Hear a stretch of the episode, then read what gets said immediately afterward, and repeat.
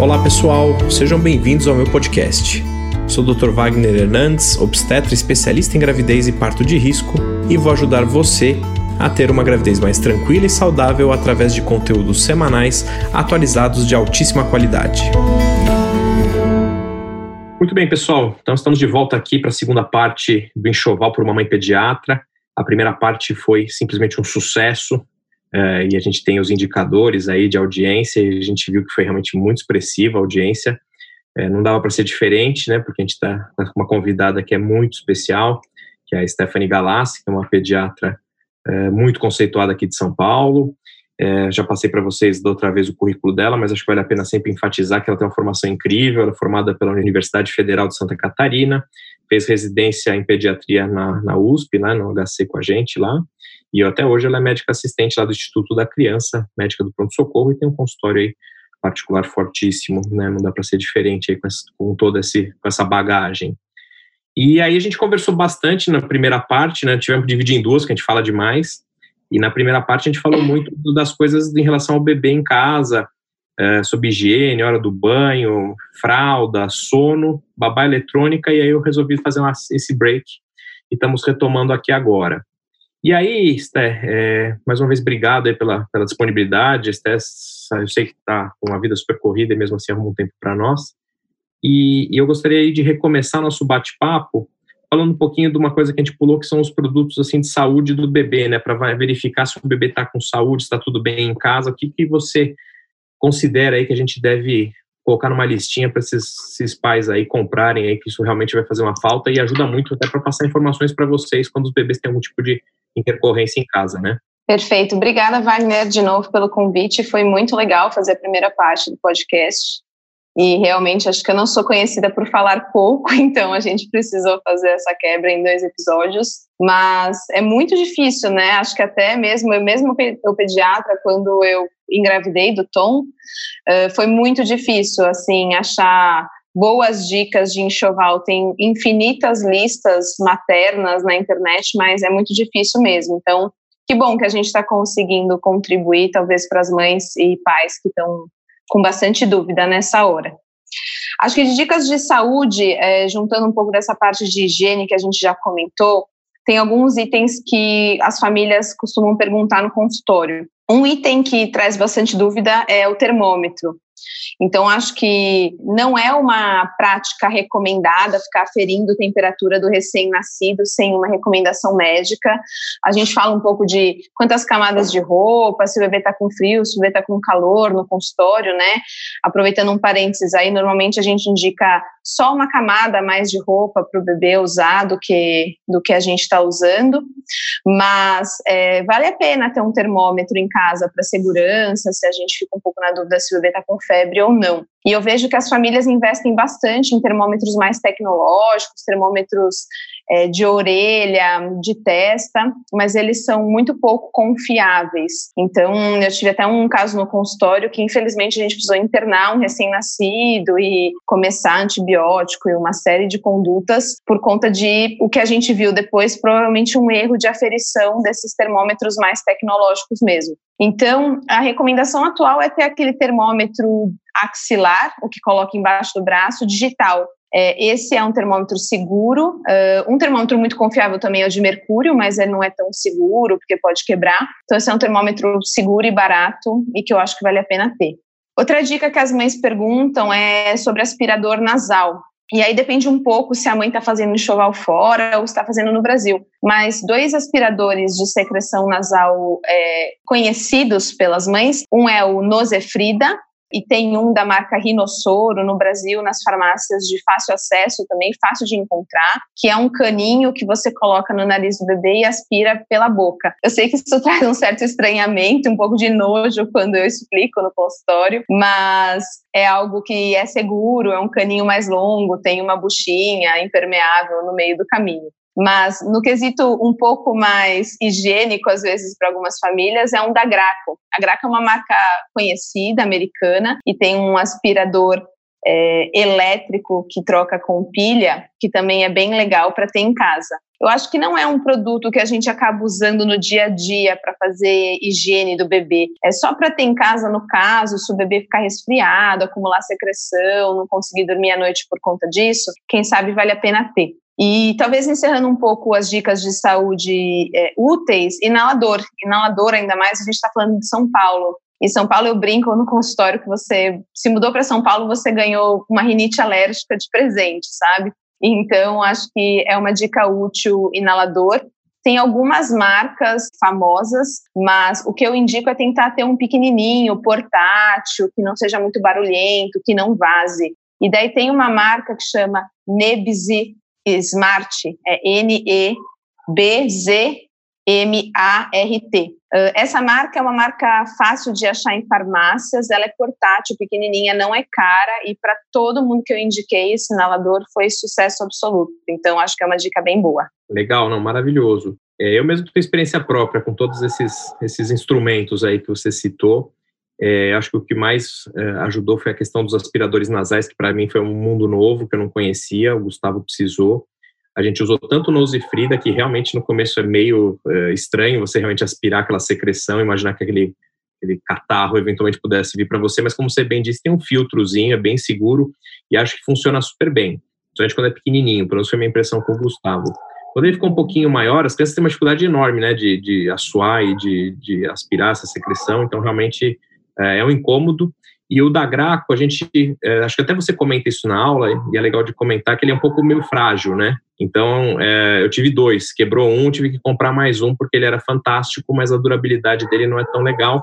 É. E é difícil de encontrar aqui no Brasil. Então, realmente, quem vai fazer enxoval fora, às vezes vale a pena trazer, acho que não é uma coisa tão cara e que não vai se arrepender, porque no Brasil não, eu não, realmente não conheço nenhum desses que são elétricos, né? Só realmente esses de, de aspirar com a boca mesmo.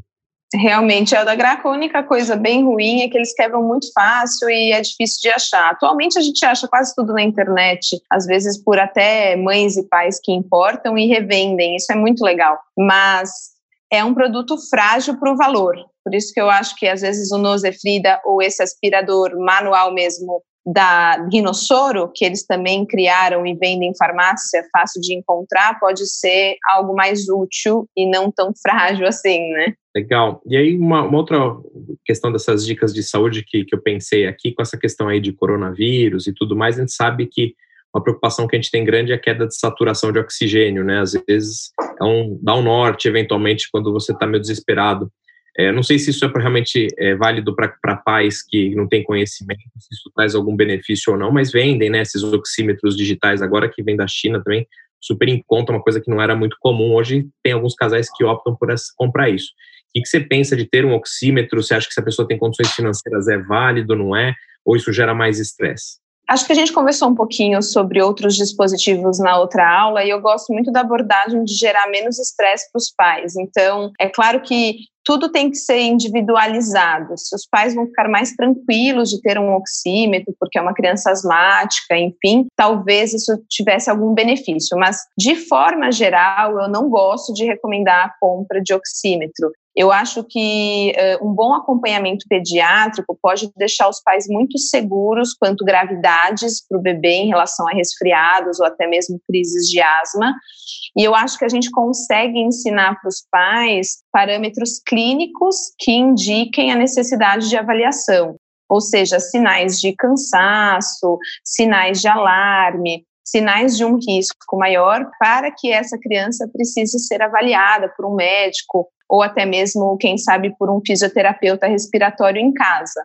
Então, via de regra, ainda mais por mais preciso e bom que seja o aparelho, ele tem falhas. Então, dependendo da saturação, criança não para quieta para a gente medir nada, muito menos a saturação. Então, acho que pode ser um dispositivo de muito estresse, muito mais do que um dispositivo para ajudar. Então, eu não recomendo comprar. É, eu acho que uma dica legal é tomar cuidado com economia nessas coisas eletrônicas, né? Que, assim, se você vai nesses sites chineses, aí tem de tudo. Tem saturômetro, tem termômetro. Mas não adianta você comprar um negócio, um produto que você não confia, como você bem colocou na questão do termômetro, né? Eu mesmo, quando o Gustavo estava para nascer, isso faz já seis anos, A gente comprou um daqueles de pistola à distância. Cada hora ele falava uma, uma temperatura diferente. O que, que adiantou? Tive que comprar um outro mais é, fidedigno, né? Assim, acho que vale a pena sempre pensar em investir, então, como eu disse para vocês, numa coisa é, que seja confiável. Não adianta comprar coisa barata. Nessas horas de saúde, a gente tem que ter realmente confiança. E muitas vezes é melhor a gente ter um bom pediatra do que, na verdade, ter um produto eletrônico aí de, de última tecnologia. Acho que o pediatra acaba dando muito mais tranquilidade para a gente do que qualquer outro produto que a gente possa encontrar aí no mercado. Com certeza. E dando aí segmento na nossa nosso bate-papo, aí vamos falar um pouquinho, óbvio que o bebê não sai muito nesse começo, não deve sair, na verdade, até por conta das vacinas, mas obviamente se bebê, por exemplo, vai no pediatra, eventualmente vai ao obstetra, e aí a gente percebe que as mulheres gostam aí dos casais, gostam de se preparar para sair de casa e ter uma, por exemplo, uma super bolsa, e aí compra uma bolsa com vários uh, uh, compartimentos especiais e tal, e faz o investimento, e às vezes eu vejo muitos casais que se decepcionam muitas vezes com essas uhum. compras. Então, eu queria falar um pouquinho dessa questão da mochila aí, de, né, para pôr os, os, os, gadgets todos aí do, da, da, criança. E aí me fala o que, que você acha que tem que ter lá naquela bolsa também, né? Além de trazer uma bolsa que seja confortável, que caiba tudo, o que, que realmente precisa carregar ali, né? Porque a gente vê umas bolsas enormes, né? E precisa de tudo isso? O que, que precisa? Me conta, o que, que você acha? Isso é muito legal esse assunto, porque eu acho que isso vai muito do perfil mesmo de cada família. A gente vê que tem famílias que chegam no consultório na primeira consulta praticamente com uma mudança para morar um mês na, no consultório contigo, e tem famílias que não lembram da fralda, sabe? Tanto que no consultório eu sempre tenho fralda, pomada de assadura, coisas SOS para as famílias mais cuca fresca, mas eu gosto disso, na verdade, eu acho legal. Mas, enfim, para não correr risco de chegar a algum lugar que não seja pediatra, que tenha uma fralda para emprestar, tem itens básicos para colocar com certeza na bolsa. Começando da bolsa, como você mesmo comentou, existem modelos de bolsas diversas. Então, tem bolsas super chiques e caras, de couro, de marca, que algumas mães gostam por fazer, às vezes, da bolsa mesmo, né? Na questão de estilo, de não ter nada muito feio, muito trambolho para carregar. Isso já fazer às vezes da bolsa feminina que a mulher carregaria com as suas próprias coisas. E tem também a versão mais prática, que são mochilas, mochilas básicas, com compartimentos e com locais impermeáveis, até de tecidos diferentes, para trazer alguma certa resistência. Eu sou do time praticidade, sabe, Wagner? Eu gosto do prático que funciona. Então, eu gosto das coisas boas, mas eu gosto do prático que funciona. Então, eu acho que o que precisa ser, independente de ser uma bolsa mochila ou uma bolsa mais arrumadinha, é compartimentos. Isso é importante para que você consiga separar o que você talvez vai precisar com maior frequência do que você está levando só em caso de urgência. Eu gosto muito dessas bolsas quando tem um tecido como se fosse um alumínio que é impermeável, porque às vezes a gente vai colocar uma fralda suja que não tinha onde guardar ou não tinha um lixo para jogar fora por um, por um tempo, ou uma roupinha que sujou de xixi ou de leite, eu acho bem útil ter esse tipo de separação na mochila. E com certeza acho que tem que os itens básicos para levar para um bebê pequeno é sempre uma troca, para não dizer duas trocas de roupa a mais. A gente nunca sabe a surpresa que vai ter. Fralda, é, como eu disse no pediatra a gente tem, mas nem sempre a gente vai encontrar. Então levar pelo menos duas ou quem sabe três fraldas, dependendo do tempo que você vai ficar fora com o bebê, vale a pena. E nessas bolsas e mochilas tem algo que eu acho super legal, a maioria delas vem com isso, ou se não dá para comprar é, é, a parte, que são trocadores portáteis. São trocadores dobráveis, uh, que você, ficam super fininhos, você consegue encaixar dentro da bolsa, e você abre esse trocador em cima de qualquer superfície para trocar o bebê. Então, nem sempre você sabe se você vai estar num lugar muito higiênico, que você consegue é, ter um, um, um, trocador específico, né, para o bebê. Então, eu acho que esses trocadores portáteis, uma mochila com compartimento e com local que tenha partes impermeáveis, levar fralda, uh, lenço umedecido e pomada de assadura, se você fizer uso, é, e trocas de roupa, que nem eu falei, eu acho que isso é o mais essencial para levar o bebê. Aí, claro que vai depender muito se é um bebê que mama peito exclusivo ou se está usando fórmula, por exemplo. Então, se for um bebê mais velho que usa fórmula, quem sabe mamadeira com a fórmula ou um potinho térmico com comida é legal. Uma coisa bem legal, aproveitando só a saída do bebê e a mochila, são esses potes térmicos. Eles não são tão baratos no Brasil e quem faz enxoval fora gosta de comprar. Tem duas marcas muito legais, uma chama Termos e outra chama Skip Hop. A Skip Hop, aliás, tem vários itens de enxoval para bebê muito legais. Então, esses potes térmicos são úteis para você no futuro levar comida do bebê, fruta picada. Eles mantêm conservado por várias horas. Então, é uma dica também bem legal para talvez ter na mochila para o bebê mais velho que vai sair. Legal, não, super boa essas dicas. Uma coisa também que acho que depois a gente fala um pouquinho de mamadeira mais para frente, mas é aquele dispenser que tem as porções certinhas também do, do leite, né? Quando usa leite artificial, já vem tudo fracionado. Às vezes também aquilo facilita bastante, mas acho que isso é bem, já bem comum, né? Não tem muita dificuldade de encontrar esse tipo de produto aqui no Brasil, né?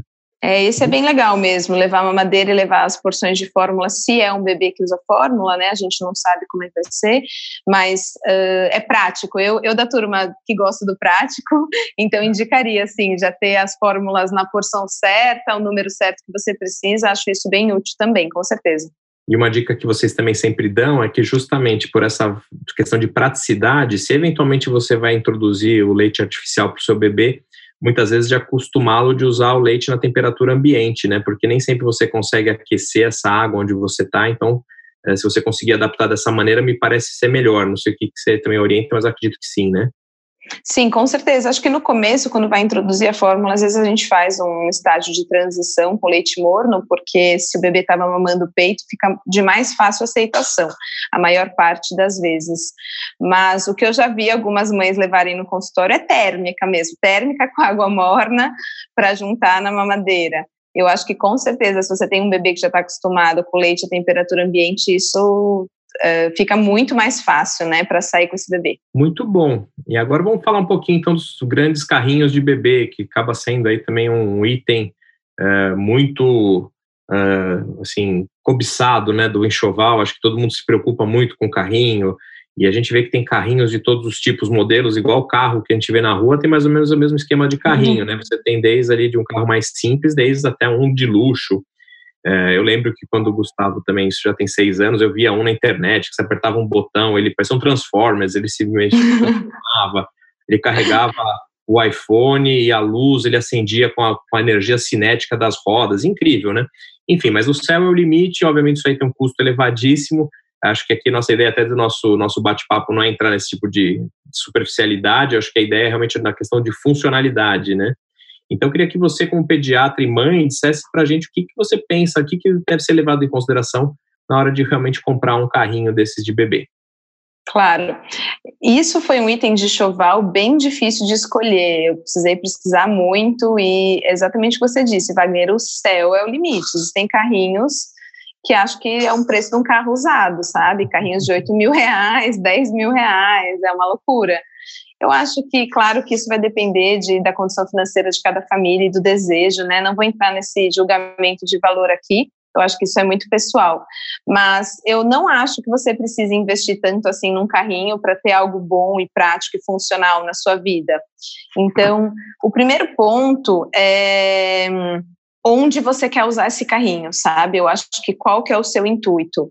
Então, tem famílias que moram em apartamento, que uh, sabem que a logística da família vai ser mais usar o carrinho dentro das áreas comuns do prédio, talvez sair para um restaurante, talvez sair para um shopping, e daí de repente um carrinho mais modelo guarda-chuva, o fechamento de mochila que a gente fala, um carrinho mais portátil, mais leve, seja um negócio uh, que vale mais a pena para essa família. Já tem outras famílias, e eu me coloco nessa categoria, eu acho que quem me segue vê que eu moro em casa, tem dois cachorros, cheio de pedra na minha casa. Então, para mim, esses carrinhos modelo guarda-chuva muito leves, eles não funcionariam. Então, eu optei por comprar um carrinho mais estruturado. E eu optei por comprar um modelo jogger, que a gente fala, que é um modelo até que daria para você fazer corrida com o bebê, porque são rodas grandes que têm amortecimento. Como o meu intuito era sair bastante na rua com o bebê, claro que isso pré-coronavírus, agora a gente está em casa mesmo, mas eu quis ter um carrinho desse modelo. E quando você compra um carrinho com um modelo maior, vale a pena fazer essa pesquisa antes de comprar as cadeirinhas e os bebês confortos. Por que, que eu digo isso? Porque esses carrinhos maiores, que tem um modelo que a gente chama de Travel System, eles já vêm com o bebê conforto que você vai poder usar no carro. Então, o que eu vejo que muitas famílias às vezes se arrependem é começar com o bebê conforto ou cadeirinha do carro, acabar indo para o carrinho depois e falar, nossa, e agora? Eu tenho dois bebês confortos, não precisava ter comprado isso, né? Então, isso que eu acho que vale a pena optar. Mas um, uma observação que eu preciso fazer, a maioria das famílias que eu converso, eu me incluo também, que tem um carrinho mais estruturado, acaba precisando, às vezes, de um segundo carrinho, modelo guarda-chuva mais portátil, porque esses mais estruturados são um pouco difíceis para dobrar, para colocar no porta-malas. Então, talvez seja algo útil, para mim foi e é muito para andar na rua, porém não foi tão econômico, né? Eu precisei acabar comprando um outro modelo. Dos modelos, só que eu gostaria de comentar, existem vários, como você mesmo comentou, Wagner, mas dois que as mães gostam bastante desses mais portáteis. Um é uma marca que chama Baby Zen, tem um modelo que chama Yoyo, e ele é legal porque para gêmeos é, existe a possibilidade de comprar um adaptador. Então, você ter dois carrinhos portáteis e dobráveis, eles fecham como se fosse uma mochilinha super leves e dá para você juntar lado a lado com esse adaptador. E outro que para mim é um best seller entre as mães, até pela facilidade de achar no Brasil e por não ser tão caro, é um modelo que chama Chico ou Kiko, né, Lightweight. Esse é um modelo da, dessa marca Chico que as mães gostam muito, acham de uma durabilidade incrível, fácil de achar, como eu comentei. Então são marcas que eu queria trazer para as mães porque eu acho que talvez isso ajude na busca. Legal. E acho que uma outra coisa que a gente até daqui a pouco vai falar um pouquinho de carrinho de gêmeos mas é, esses carrinhos maiores tem que tomar cuidado para ver algumas coisas que já aconteceram com as minhas pacientes, né, de ver se primeiro passa no elevador. Porque às vezes tem gente que mora com um prédio mais antigo, que o elevador é estreito, não passa. Se cabe no porta-mala do carro dobrado, o meu mesmo carrinho, ele enchia o porta-malas de uma maneira que não cabia absolutamente mais nada dentro. Era aquilo ou levava, enfim, a mala. Então, tem que ser tudo isso muito pensado. Então, pegar mesmo né, as especificações né, e testar isso antes, para você não se arrepender isso pode eventualmente repercutir na, na escolha da sua compra, né? E, é. e a outra coisa que eu acho que é legal sempre também dizer é de buscar, a gente já falou isso um pouco no, no outro episódio, de buscar às vezes coisa usada, né? Porque carrinho é uma coisa que é um trambolho depois de um tempo na casa das pessoas, né? Depois que você já né, constituiu toda a sua prole, aí você já definiu que você vai ter seus, sei lá, um, dois filhos, três, uh, aquilo ali não tem mais utilidade. Então alguém pode doar para alguém, é sempre, sempre legal também doar, eventualmente até comprar, porque é um produto que não tem né, muitas vezes um desgaste tão grande e de repente você economiza um bom valor nisso, como é comprar carro também usado, né? Às vezes você sabe a procedência, pode ser uma ideia. A gente mesmo tem um grupo, né, de WhatsApp de classificados ali, muita coisa roda ali dentro e funciona super bem. Então acho que essa é uma outra dica legal. E aproveitando então o gancho, você falou aí desse modelo muito legal que tem essa conexão para gêmeos. Queria que você desse um palpite aí em relação aos carrinhos para gêmeos, que a gente tem aí um grande número de, de grávidas de gêmeos que acabam nos acompanhando. Uh, o que, que você sugere? Se é melhor aquele trenzinho, se é lado a lado? E aí lembrar isso aí justamente, né? Passa na porta, não passa? Você vai andar sozinha com o carro, com o carrinho ou não, né? Porque acho que são vários pontos que vocês levam em consideração. Perfeito. Eu acho que realmente carrinho de gêmeos é uma luta para conseguir, pelo que eu vejo pelas minhas pacientes. É muito difícil de encontrar e toda essa logística é difícil de delimitar. Mas, é, via de regra, o que eu consigo sentir é que esse modelo lado a lado dificulta muito o dia a dia das famílias. Tem famílias que gostam, mas a maioria das famílias que se adapta bem ao modelo lado a lado são esses modelos também do estilo fechamento guarda-chuva, que a gente fala, que ficam bem portáteis. E aí eu quero trazer uma informação que a maioria das vezes a gente vai usar o carrinho sem o bebê conforto ao redor de quatro, cinco, seis meses, dependendo do tamanho do bebê, do peso do bebê e do tônus do bebê, né? Da, da segurança que o bebê tá, de quão durinho já ficou esse bebê. Então, às vezes, ter um carrinho que não existe a possibilidade de encaixar um bebê conforto, pode não ser um carrinho útil nos primeiros três, quatro, cinco meses desse bebê, às vezes até seis, como eu comentei. Então, isso é um, um item importante para os pais perceberem quando eles vão comprar. O modelo lado a lado que eu acho que dificulta são essas questões que você já trouxe. Então, além do porta-malas, passar na porta, simples assim, entrar no elevador, entende? Então, é, e a gente também mora em cidades no Brasil que não tem calçadas tão amplas, então, até mesmo para de repente passear na rua, dificulta bastante. Então, eu não vejo muita vantagem no modelo lado a lado para gêmeos, exceto o que eu comentei, que é o guarda-chuva para você ter depois de alguns meses. Eu acho que o modelo trenzinho talvez seja muito mais vantajoso, aquele que um bebê vai na frente e outro vai atrás.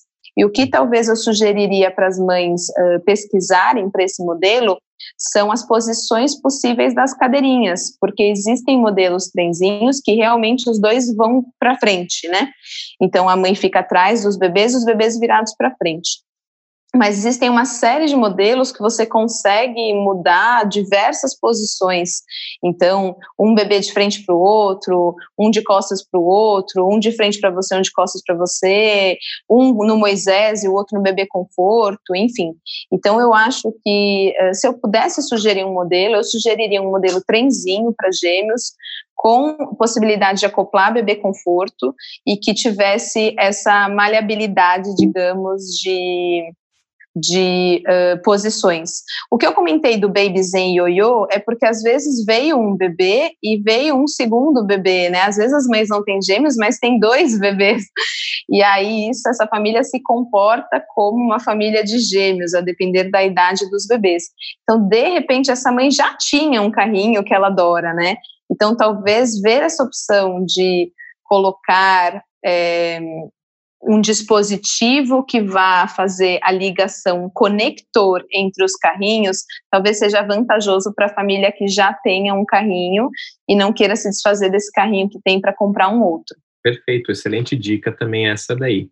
E falando né, nessa linha do carrinho, e você já entrou um pouquinho nessa questão do bebê conforto, porque justamente tem alguns sets né, que já vêm todos preparados para usar junto. Em relação ao, bebê conforto, o que, que você pode dar de dica aí para o pessoal? É, eu vejo também um, alguns bebês confortos que eles se transformam até, sei lá, seis anos de vida da criança, ele vai modificando, isso é útil, não é? Um trambolho, enfim, o que, que você fala? E fala também da segurança, que eu acho que é o mais importante de tudo isso, né?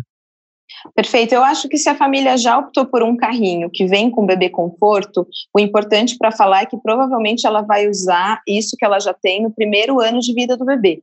Então, no primeiro ano de vida do bebê, a gente recomenda que ele vá no carro no bebê conforto, virado de costas uh, para o motorista ou passageiro, né? Então, ele vai numa posição invertida, diferente da nossa.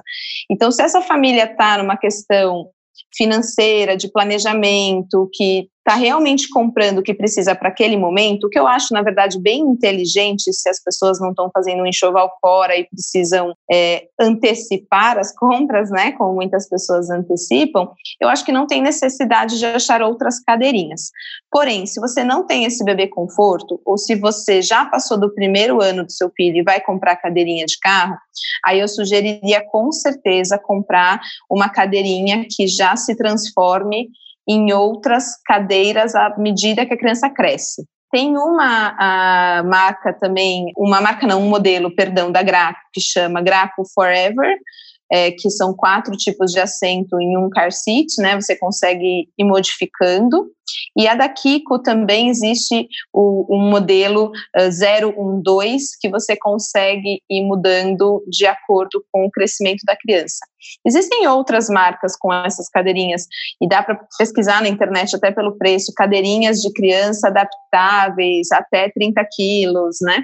E isso eu acho que é uma boa economia, porque são cadeiras caras, eu, aliás, aproveitando, Wagner, comprei uma cadeirinha dessa usada na maior promoção do WhatsApp, que eu também, de um grupo que eu estava. Eu sou super a favor dos desapegos, super, super do consumo consciente, como a gente falou. Então, essas cadeirinhas, eu comprei uma cadeirinha que essa mãe usou por um ano e meio, ela estava impecável, maravilhosa e de uma qualidade incrível. Então, acho que também vale a pena pesquisar usada, como você mesmo comentou. Acho que vale a pena. É a mesma coisa da cadeirinha, lembrar de checar o tamanho dessa cadeirinha, lembrar qual é o tamanho do seu carro.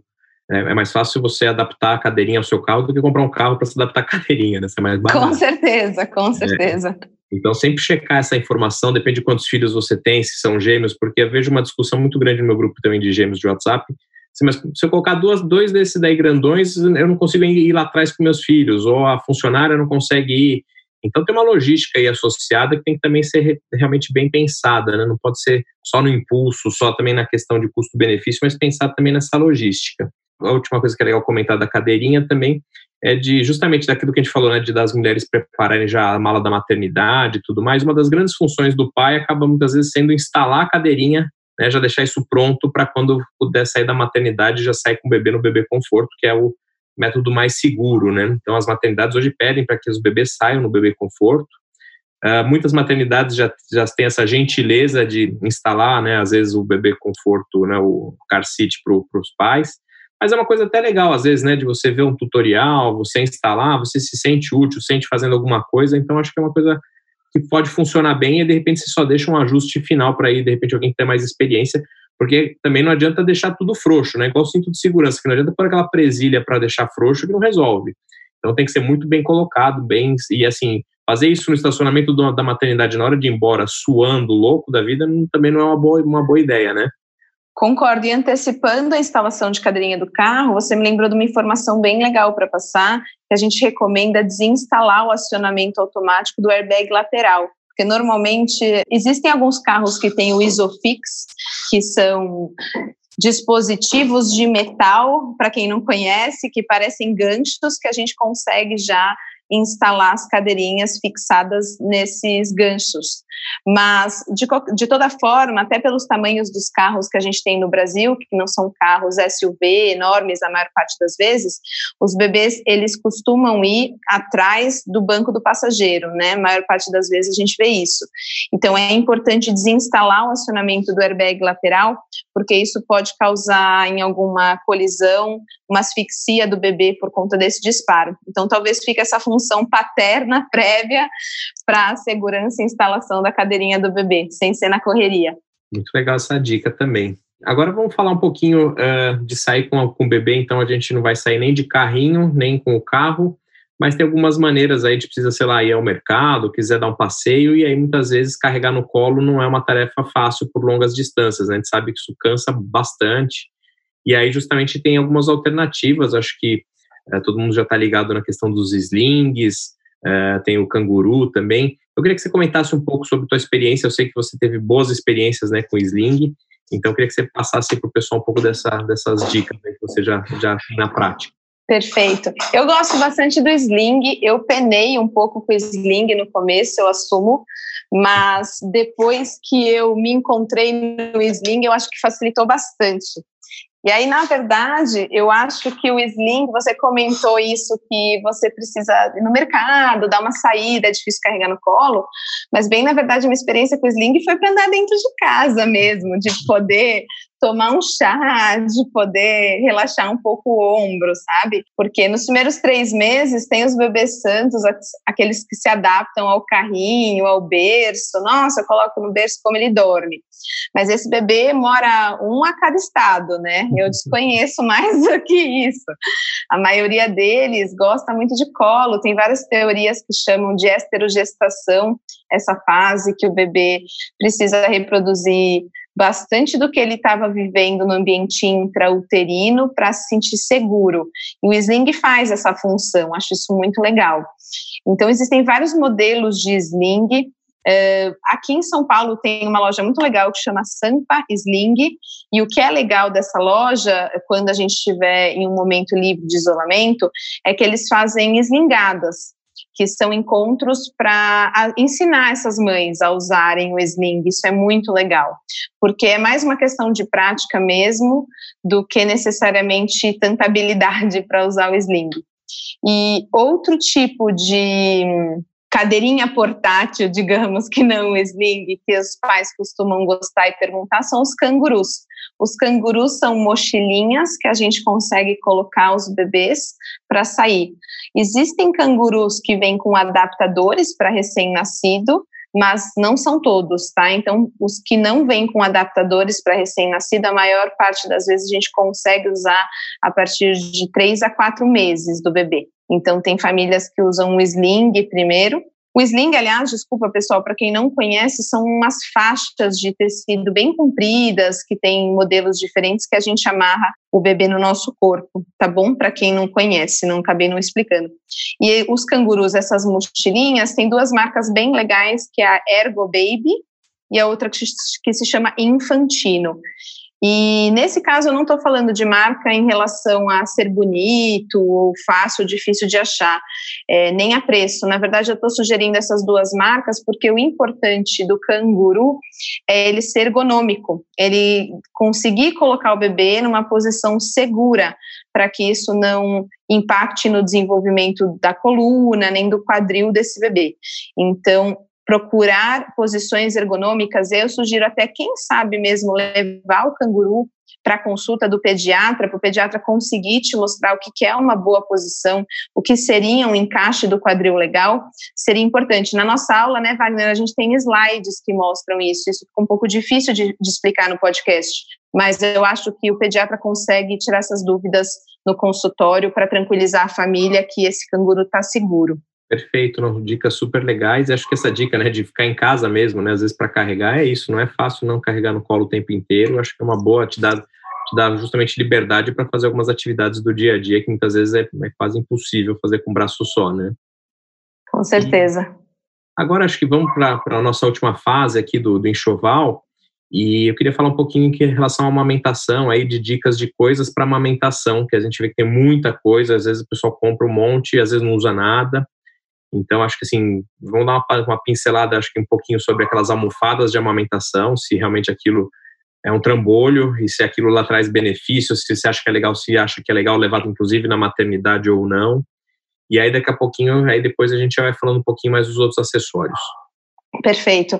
A almofada de amamentação, o que eu sinto no consultório, tentando ajudar as mães na primeira consulta, na segunda consulta a amamentar, é que às vezes elas mais atrapalham do que ajudam, né? Depende muito do modelo. Então, é, a almofada de amamentação, ela tem que ser uma almofada que vá deixar essa mãe numa posição mais confortável e mais adequada para a amamentação, que facilite a pega do bebê, que facilite esse processo que nem sempre é fácil no começo. Aliás, 70 a 80% das mulheres têm dificuldade no começo. É importante a gente falar isso no podcast, porque se passa como algo tão natural e tão instintivo e um ato de amor que às vezes as mulheres se sentem muito prejudicadas e é, uma falha, assim, né? Como se elas estivessem cometendo alguma falha quando elas não conseguem amamentar. E acho que não é por aí, acho que a gente tem todo um aparato técnico para poder ajudar e passar por essa fase inicial de dificuldade. Então, se a mãe já ganhou uma almofada de amamentação e ela quiser usar, acho que é útil, mas eu não sei se eu acho que é um item essencial. Talvez um pouco mais útil para a mãe de gêmeos, quando as mães querem amamentar simultaneamente, porque existem almofadas gigantescas que você consegue apoiar os 12 bebês ao mesmo tempo, isso talvez facilite. Mas o que eu vejo no consultório e na minha prática como mãe, até mesmo quando eu chamei a Patrícia, que é nossa colega, que é excelente consultora de amamentação, Patrícia Sene, ela pegou minha almofada de amamentação e falou: Isso aqui não serve para nada. Cadê as almofadas da sua casa, sabe? E o que acontece é que eu não tinha uma boa almofada de amamentação, então ela acabou adaptando a minha posição com almofadas e travesseiros do dia a dia mesmo. Então, isso eu acho que é algo importante para as mães não ficarem preocupadas com esse item do enxoval. Perfeito, é, acho que é uma super dica mesmo. Vamos falar um pouquinho, às vezes, assim, é difícil saber que bebê que vai ficar no peito exclusivo ou não, a gente torce para que todos fiquem, né, mas a gente sabe que tem um percentual que acaba muitas vezes desmamando e também tem um percentual de mulheres que precisam voltar ao trabalho e aí elas vão precisar muitas vezes tirar o leite materno, e isso vai ter que ser dado por alguém, muitas vezes no formato de uma mamadeira, né? Então, é, eu queria que você falasse um pouquinho da tua experiência com a questão da bomba de leite, que é justamente, né, acho que a ideia principal é essa, é, e falar um pouquinho justamente do armazenamento, de qual é essa mamadeira que talvez essa pessoa que já tem um planejamento de fazer isso deva comprar, é, porque tem uma, também uma gama enorme, acho que bicos de, de todos os tipos, Uh, esterilizador também acho que vale a pena falar um pouquinho se o esterilizador que a gente vê aquele de micro-ondas funciona bem. Porque tem gente que às vezes fala assim: ah, imagina, eu esterilizador de mamadeira, nada, eu ponho lá uma madeira direto, esterilizo direto no micro-ondas. É, pode fazer isso, né? Se existe um dispenser para isso, me, me deixa um pouco assustado. Então, dá um panorama geral, fala um pouquinho da, dos acessórios de amamentação em geral, por favor. Perfeito, vamos falar disso, com certeza. Primeiro, você comentou da bomba de amamentação, né, Wagner? Eu acho que é, o primeiro ponto que eu acho importante as mães entenderem foi isso que você comentou, que a gente é 100% pró-aleitamento materno. Os obstetras, os pediatras, nós torcemos muito para que isso dê certo, que seja uma relação muito boa mãe-bebê e que flua bem. Porém, quando a gente indica ter uma bomba de leite, ou uma mamadeira, ou um dispenser para fórmula, algo do tipo, a gente está querendo antecipar ansiedades e preocupações no puerpério. E eu acho que de diminuir estresse e ansiedade no puerpério é um grande impacto, né? Por que eu quero dizer isso? Porque as famílias não devem se sentir ofendidas por dicas dessa maneira, né? Dessa natureza de fórmulas ou bombas ou mamadeiras, né? Claro que se for algo, algo que não vai ser usado, a gente vai ficar feliz, né? Que vai ser uma mãe que tem aleitamento materno exclusivo. Mas eu acho que ter essas dicas pode tranquilizar bastante. Bomba de leite, mesmo que a mãe um, é, esteja em aleitamento materno exclusivo e não vai tirar, não, Sté, eu não vou precisar porque eu não vou voltar a trabalhar, eu vou ficar em casa, foi o que o Wagner comentou. Às vezes você precisa dar uma saída rápida, às vezes você quer ter a segurança de uma fórmula estocada, uma fórmula não, perdão, de uma quantidade de leite materno estocado para alguém poder dar para o seu bebê. Então eu acho muito útil bomba de leite. É, as adaptações de cada mulher são muito particulares, tem mães que gostam gostam da bomba manual. Eu, sinceramente, não consigo entender muito como, porque eu acho pouco prática, mas tem mães que preferem. E a maioria das mães se adapta mesmo às bombas elétricas. E uma das marcas mais famosas é a Medela, é, que existem alguns modelos, desde modelos é, hospitalares excelentes, mas caríssimos, até modelos portáteis que a maioria das mães usam, que é a Medela Swing, né? Se você consegue pegar uma bomba de leite emprestada de alguma amiga, é importante falar que todas as partes que você vai usar são esterilizáveis.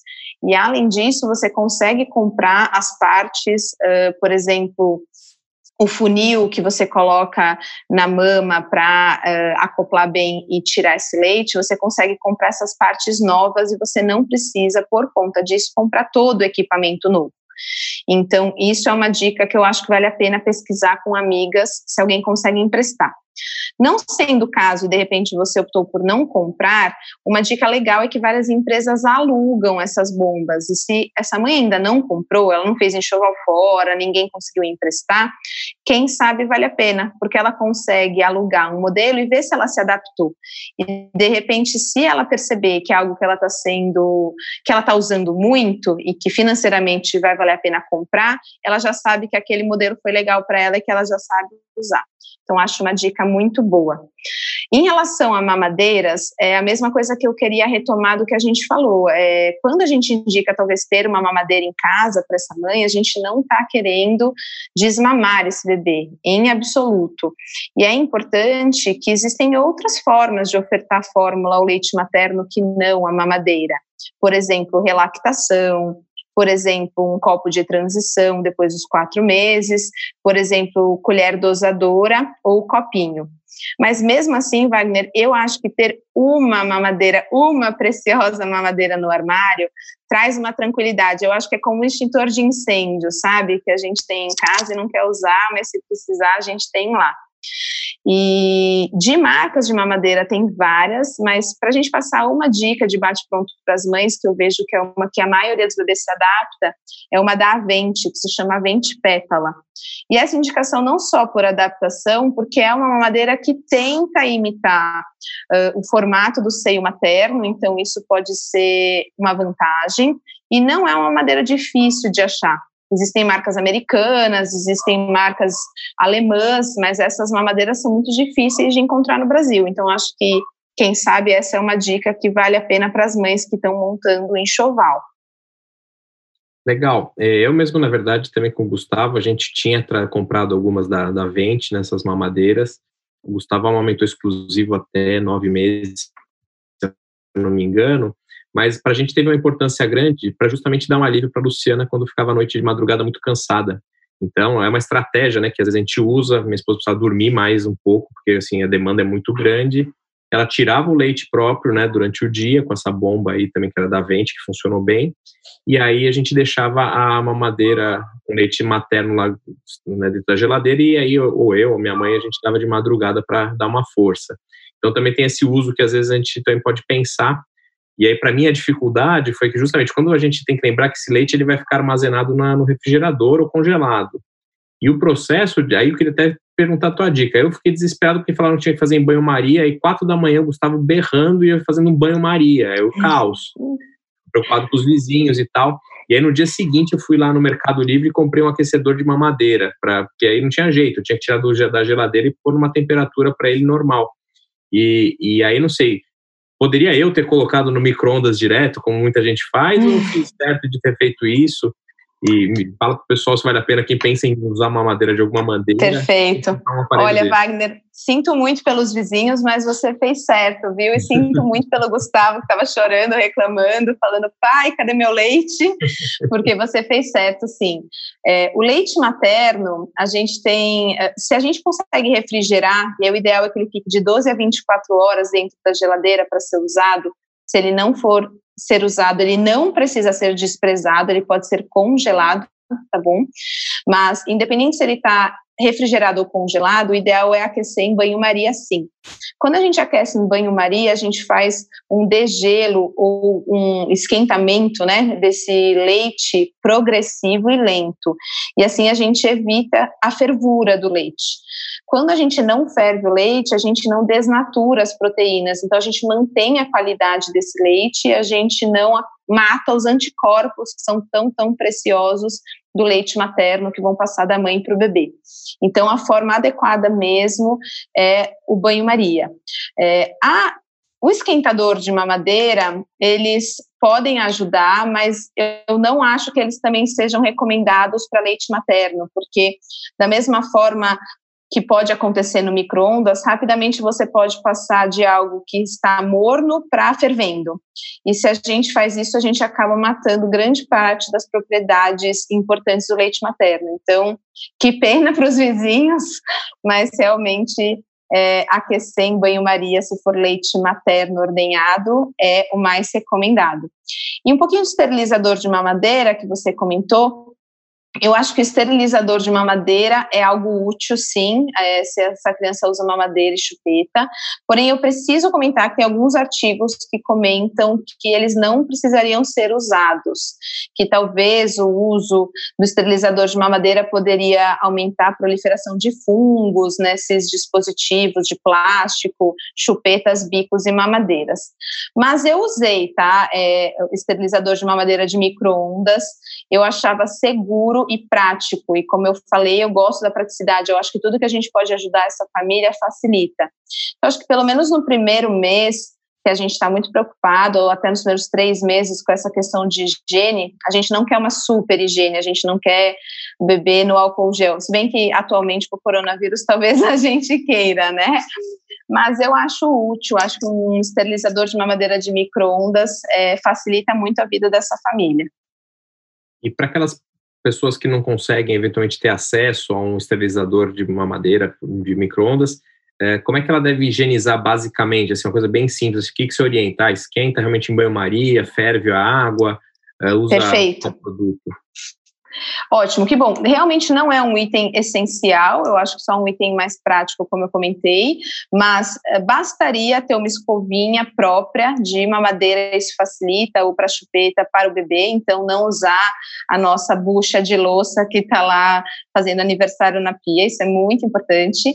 Usar detergente neutro, isso também é muito importante para não trazer nenhum cheiro diferente para esses dispositivos de plástico, então chupeta, bico mamadeira. É, e isso, a princípio, bastaria de lavar bem com água morna ou água quente e deixar escorrer num pano de prato limpo, tá? Evitando usar qualquer coisa para secar é, o que a gente acabou de lavar, deixar secando e depois a gente utiliza.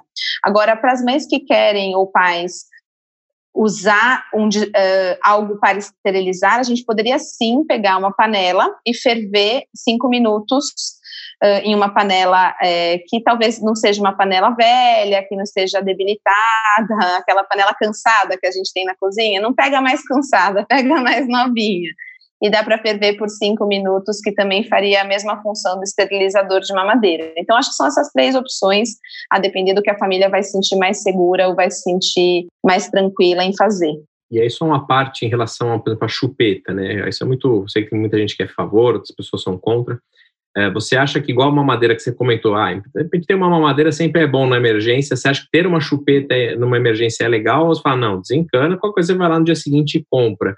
E aí, o que, que a pessoa deve levar em consideração muitas vezes na chupeta também? Qual é o formato que, se eventualmente essa pessoa for buscar, o que, que ela deve olhar? Eu acho que chupeta é fácil mesmo de achar, mamadeira também, mas a chupeta um item bem fácil de achar em várias farmácias, então não precisa ser algo que a gente leva na bolsa da maternidade. Aliás, a gente não recomenda que se leve na bolsa da maternidade. Eu não sou do time pediátrico contra a chupeta, tá? E nem a favor. Na verdade, eu acho que depende. Depende muito da necessidade desse bebê, do cansaço dessa mãe, se essa mãe está com dor para amamentar porque esse bebê está fazendo peito de chupeta, como as mães mesmo, mesmo trazem no consultório.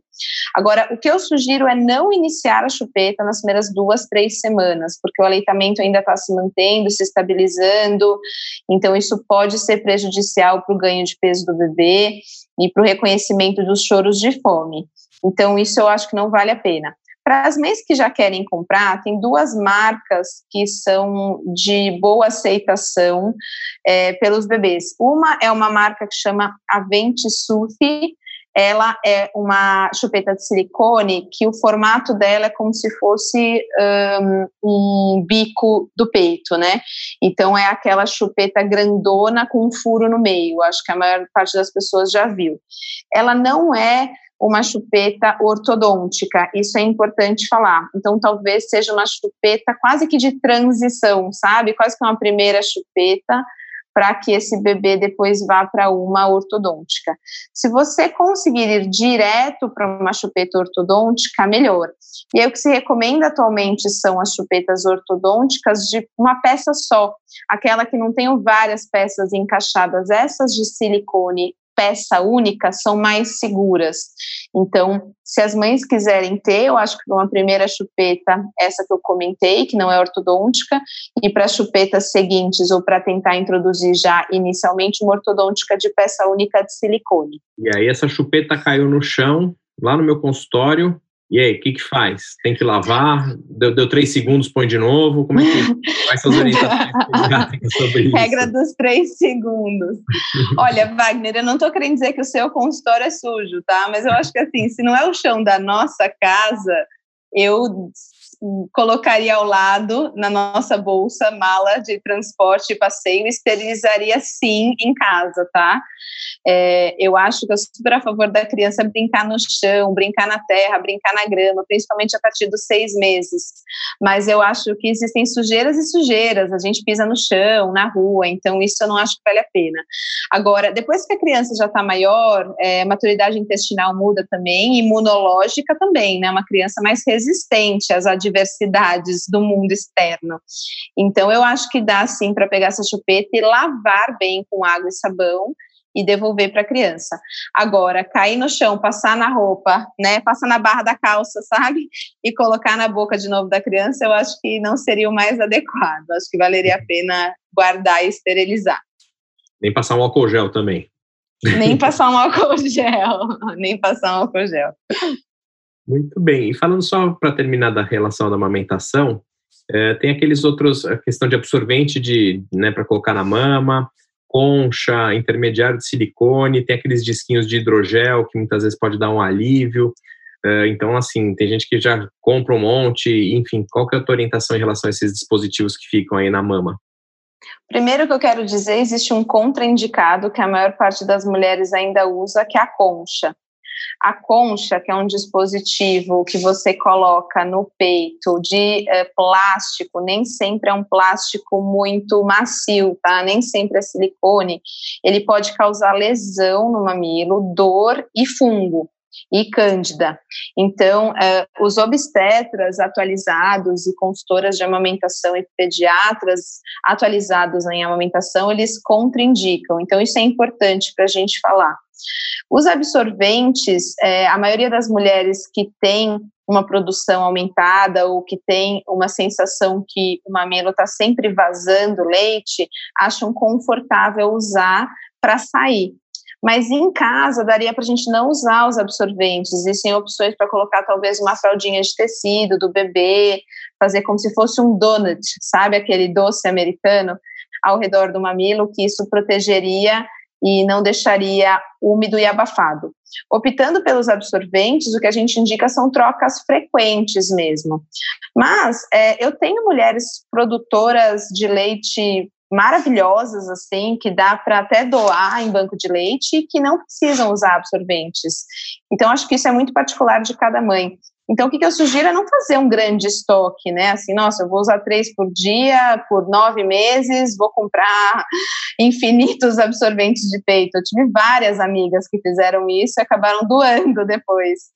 Então, acho que de repente comprar para você ver se precisa e se você sentir necessidade de comprar mais é algo fácil de achar também. Os discos de hidrogel, eu acho que vale a pena ver com o seu obstetra ou com a sua consultora de amamentação, se é o caso ou não. Isso eu digo porque várias mães usam para ajudar na ardência e na dor, mas às vezes existem outras coisas que precisam ser feitas, por exemplo, laser para ajudar nessa dor e na cicatrização da fissura.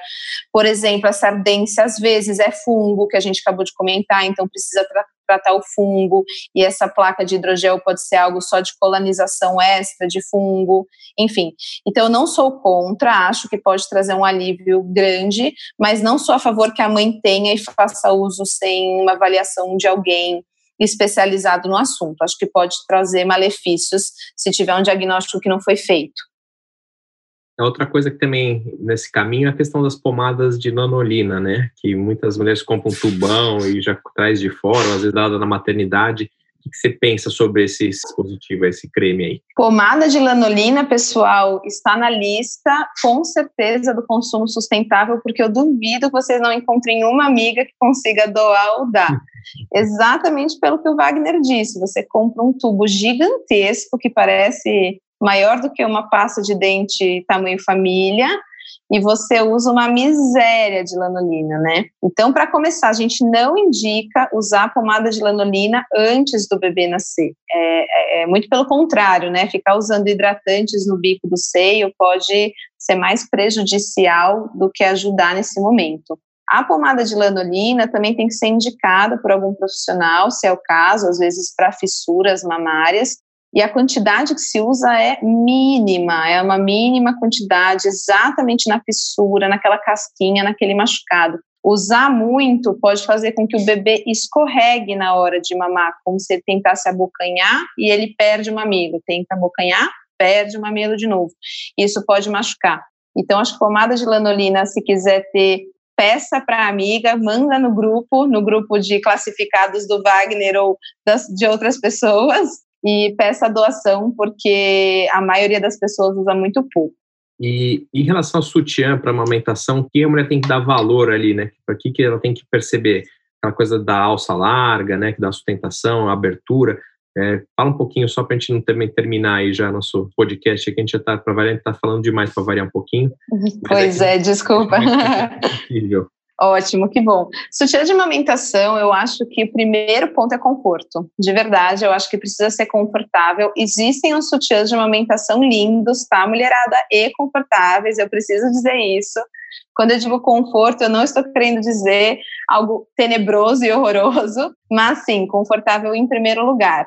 É, de alças largas, isso é importante para ter uma sustentação, mesmo mães com mamas pequenas, a tendência é que essa mama aumente de volume bastante, principalmente depois da apojadura da descida do leite, no primeiro mês, segundo mês, às vezes até mais. Então, isso é importante. É, abertura frontal do sutiã, isso traz comodidade e facilidade para amamentar. Então, a maioria dos sutiãs de amamentação existem clips em cima, uh, no encaixe entre como se fosse o bojo e a alça que você consegue abrir para amamentar. Isso é muito prático. E a gente não indica que sejam sutiãs com aro embaixo, né? Tem vários sutiãs de bojo que as mulheres gostam de usar que tem aro, mas os bons sutiãs de amamentação idealmente não tem aro, porque a gente não quer nenhuma compressão na mama, até mesmo para não causar nenhuma nenhum machucado, nenhum engurgitamento, nenhuma dificuldade a mais que possa atrapalhar nesse processo. E aí tem marcas diversas, né? A maioria das, das marcas atualmente de lingerie existem um setor de amamentação. Existe uma marca muito legal americana, e vou comentar, que chama Motherhood. A Motherhood tem uh, roupas muito legais para amamentação, calça jeans para gestante e, e uns sutiãs estilo top, mas existem várias marcas brasileiras também, acho que sempre vale a pena ir nas lojas que vocês já gostam e confiam e procurar um sutiã de amamentação, provar talvez no final da gravidez que o peito já está um pouco maior, as nossas costas um pouco mais largas, né, por conta da barriga e do ganho de peso, e aí estando confortável provavelmente vai ser um sutiã bem útil no começo.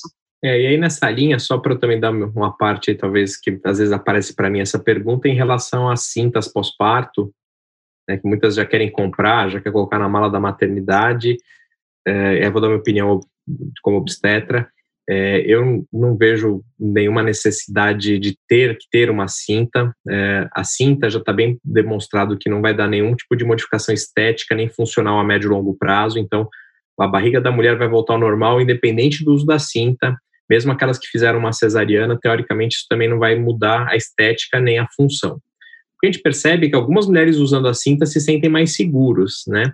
E aí é uma questão que nem necessariamente uma cinta vai fazer isso, por exemplo, às vezes uma calcinha mais alta e mais firme também dá, porque às vezes a mulher se sente um pouco oca, né, depois do parto, uh, justamente, né, você tem ali 5, 6 quilos que saíram de dentro de você e às vezes realmente dá uma sensação estranha.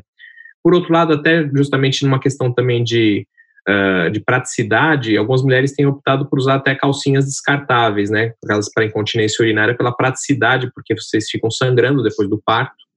Aí já ela não dá essa compressão, mas dá a praticidade de você não sujar suas roupas íntimas, pelo menos para os primeiros dias na maternidade, e depois você põe uma calcinha uh, da sua escolha.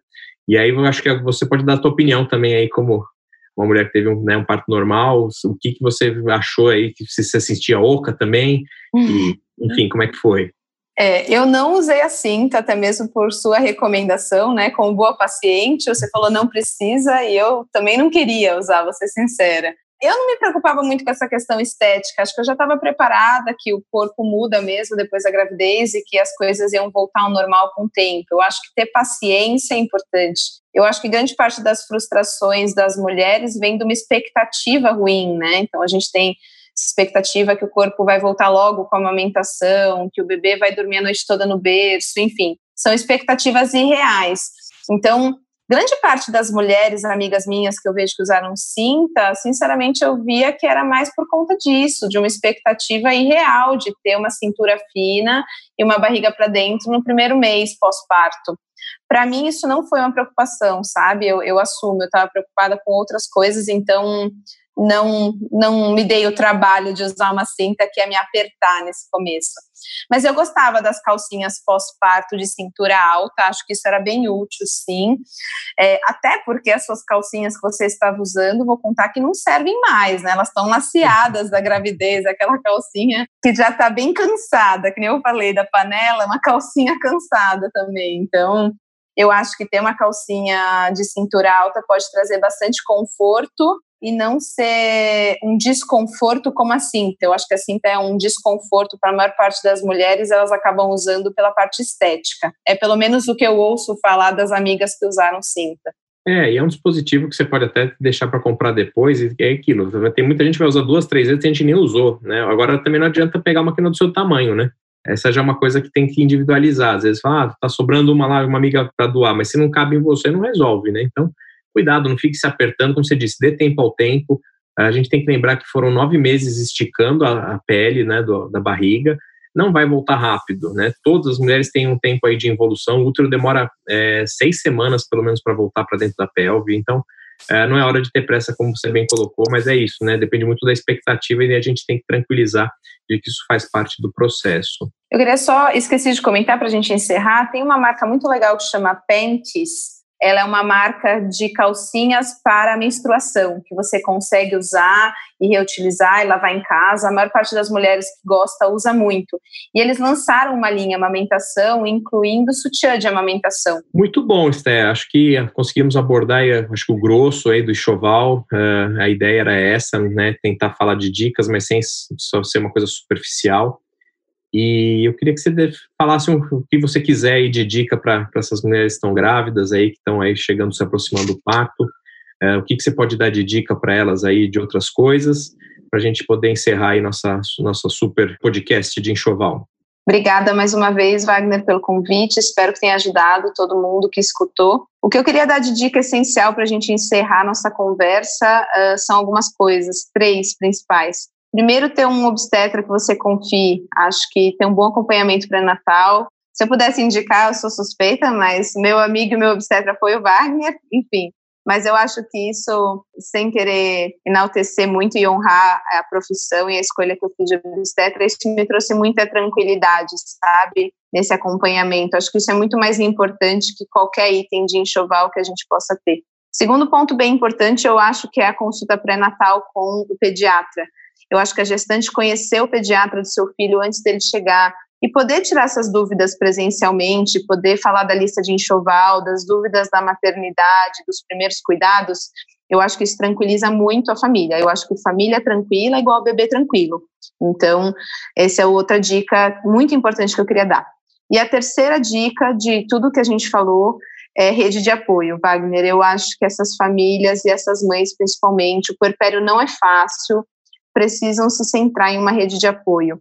Seja essa rede de apoio seu obstetra, seu pediatra, uma rede de amigas, a rede familiar, mas ter pessoas ao seu lado para te acolher nesse momento, para poder ser o passe e repasse, o desapego, o empréstimo de roupa, até mesmo dessa parte prática. Mas eu acho que muito mais pelo apoio emocional, eu acho que essa dica eu queria dar para as mães que estão escutando a gente. Acho que isso modifica muito o puerpério. Perfeito. É, eu acho que, obviamente, o enxoval tem sua importância, são, são coisas que ajudam também até a materializar um pouco né, a chegada de um bebê, mas é isso, não adianta nada todo esse mundo de, de produtos e coisas se não dá certo a tua gravidez, se você não chega com um bebê saudável, que você tem uma pediatra é, que vai dar um acompanhamento. Então, às vezes é isso, às vezes a gente vê, infelizmente, felizmente não é muito a nossa realidade dos nossos pacientes, mas algumas que a gente percebe que ela se empenha ao máximo para fazer um enxoval, às vezes, nos Estados Unidos, gasta ali um dinheiro que às vezes não tem e não investe, às vezes, num profissional de saúde adequado, né? Às vezes não vai investir no obstetra, não vai investir numa boa pediatra e aí, às vezes, sai mais caro, né? Acho que é, é realmente é uma questão de prioridades, mas, felizmente, acho que boa parte tem essa consciência.